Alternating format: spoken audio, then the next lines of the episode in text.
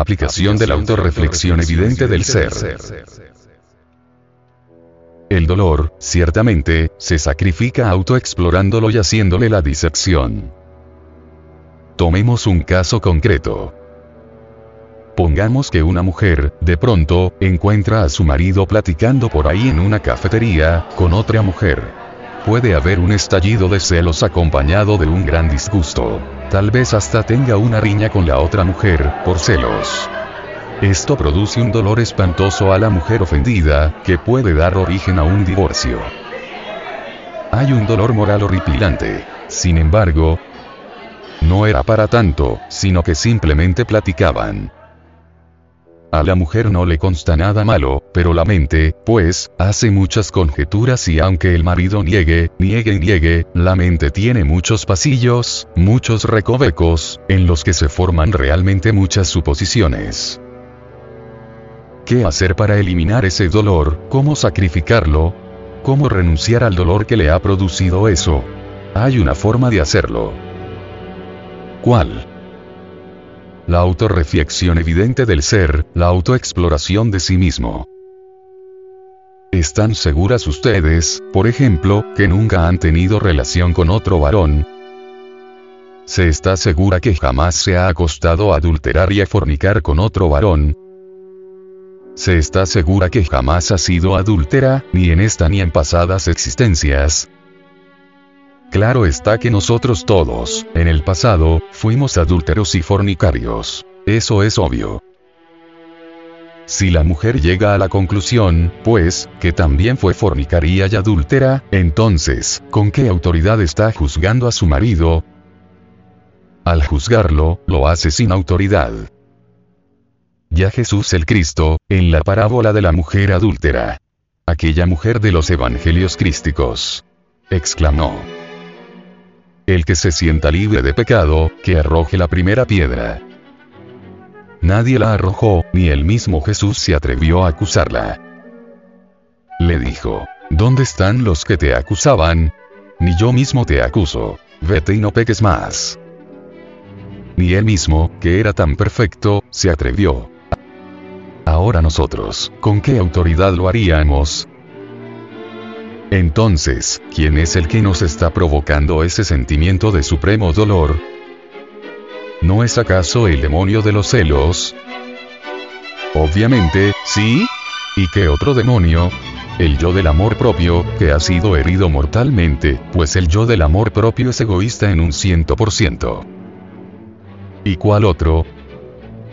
El yo de la autoimportancia, se siente muy importante, se dirá. Yo, que soy la esposa de don fulano de tal, y que esta mujer venga aquí, con esta clase de conducta. Vean qué orgullo tan terrible la de la señora de la autoimportancia.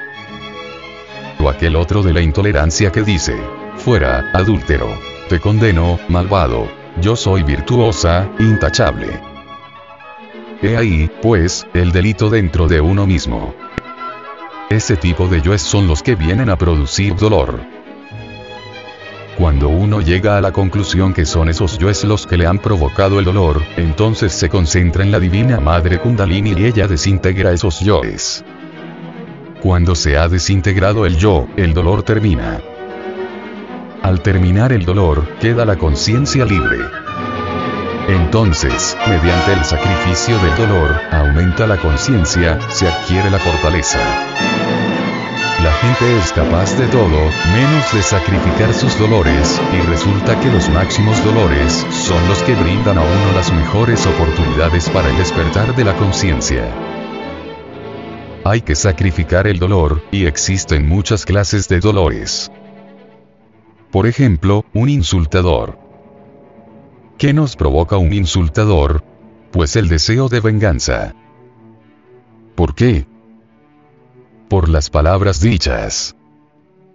Pero si uno no se identifica con los yoes de la venganza, es claro que no contestaríamos al insulto con el insulto. Mas si uno se identifica con los yoes de la venganza, estos lo relacionan a uno con otros yoes más perversos y termina uno en manos de yoes terriblemente perversos y cometiendo grandes errores. Fíjese en esto. Así como existe fuera de nosotros la ciudad donde vivimos, y así como en esta ciudad donde está la vida urbana, común y corriente, hay gentes de toda clase. Colonias de gentes buenas, colonias de gentes malas, así también sucede con la ciudad interior, con la ciudad psicológica. En esa ciudad psicológica viven muchas gentes, muchas gentes. Nuestros propios yoes son esas gentes que viven allí. Y hay colonias de gentes decididamente perversas, hay colonias de gentes medias y hay colonias de gentes más o menos selectas.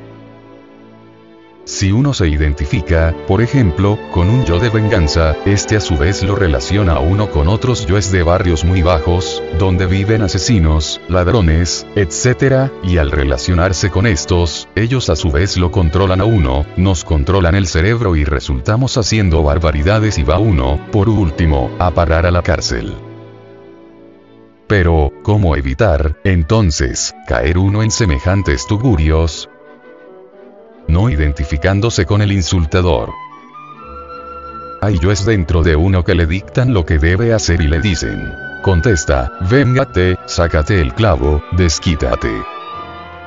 Si uno se identifica con ellos, termina haciéndolo. Contestando pues al insultador, termina uno vengándose, desquitándose. Pero si uno no se identifica con el yo que le está dictando que haga semejante locura, pues entonces no hace eso. En todo caso, lo interesante sería que el ofendido pudiera sacrificar el dolor, y puede sacrificarlo si a través de la meditación comprende que el insultador es una máquina que está controlada por determinado yo insultante, y que lo ha insultado un yo, y si comprende también que él es otra máquina que tiene adentro yo es del insulto. Entonces, si uno compara y dice, aquel me insulta, pero dentro de mí también existe yo es del insulto, luego no tengo por qué condenarlo. Además, ¿qué es lo que se ha herido en mí? Posiblemente el amor propio, posiblemente el orgullo. Bueno, entonces tengo que descubrir si fue el amor propio, o si fue el orgullo, o qué. Cuando uno ha descubierto quién fue el que se hirió, pues si sabe que fue el orgullo, debe desintegrar el orgullo, y si sabe que fue el amor propio, debe desintegrar el amor propio. Esto da como resultado, al desintegrarlos, que queda libre del dolor, pues ha sacrificado el dolor y en su reemplazo ha nacido una virtud. La de la serenidad. Ha despertado aún más. Este es un trabajo donde debemos apelar a la autorreflexión evidente del ser. Hay que tener en cuenta la autorreflexión evidente del ser para sacrificar el dolor. La gente es capaz de sacrificarlo todo, menos el dolor. Quieren mucho sus propios sufrimientos, los idolatran. He ahí el error. Pues no saben utilizar la reflexión evidente del ser. Aprender a usar la autorreflexión evidente del ser para sacrificar uno sus mismos dolores, es lo interesante para despertar conciencia. Claro, no es cosa fácil, el trabajo es duro y va contra uno mismo. Es algo muy duro, no es muy dulce, pero sí vale la pena ir uno contra sí mismo, por los resultados que se van a obtener al despertar.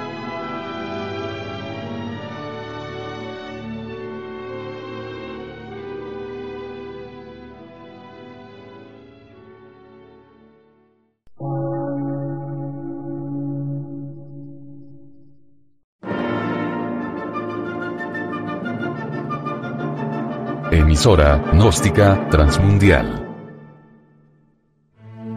Por una nueva civilización y una nueva cultura, sobre la faz de la Tierra.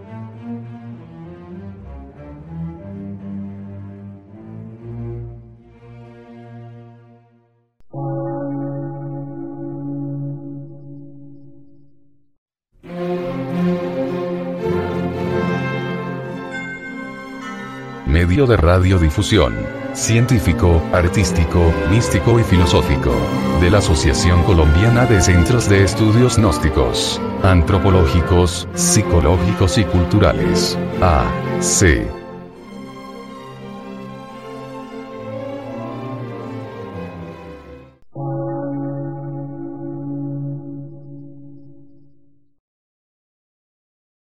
Lectura en movimiento. Difusión sin fronteras.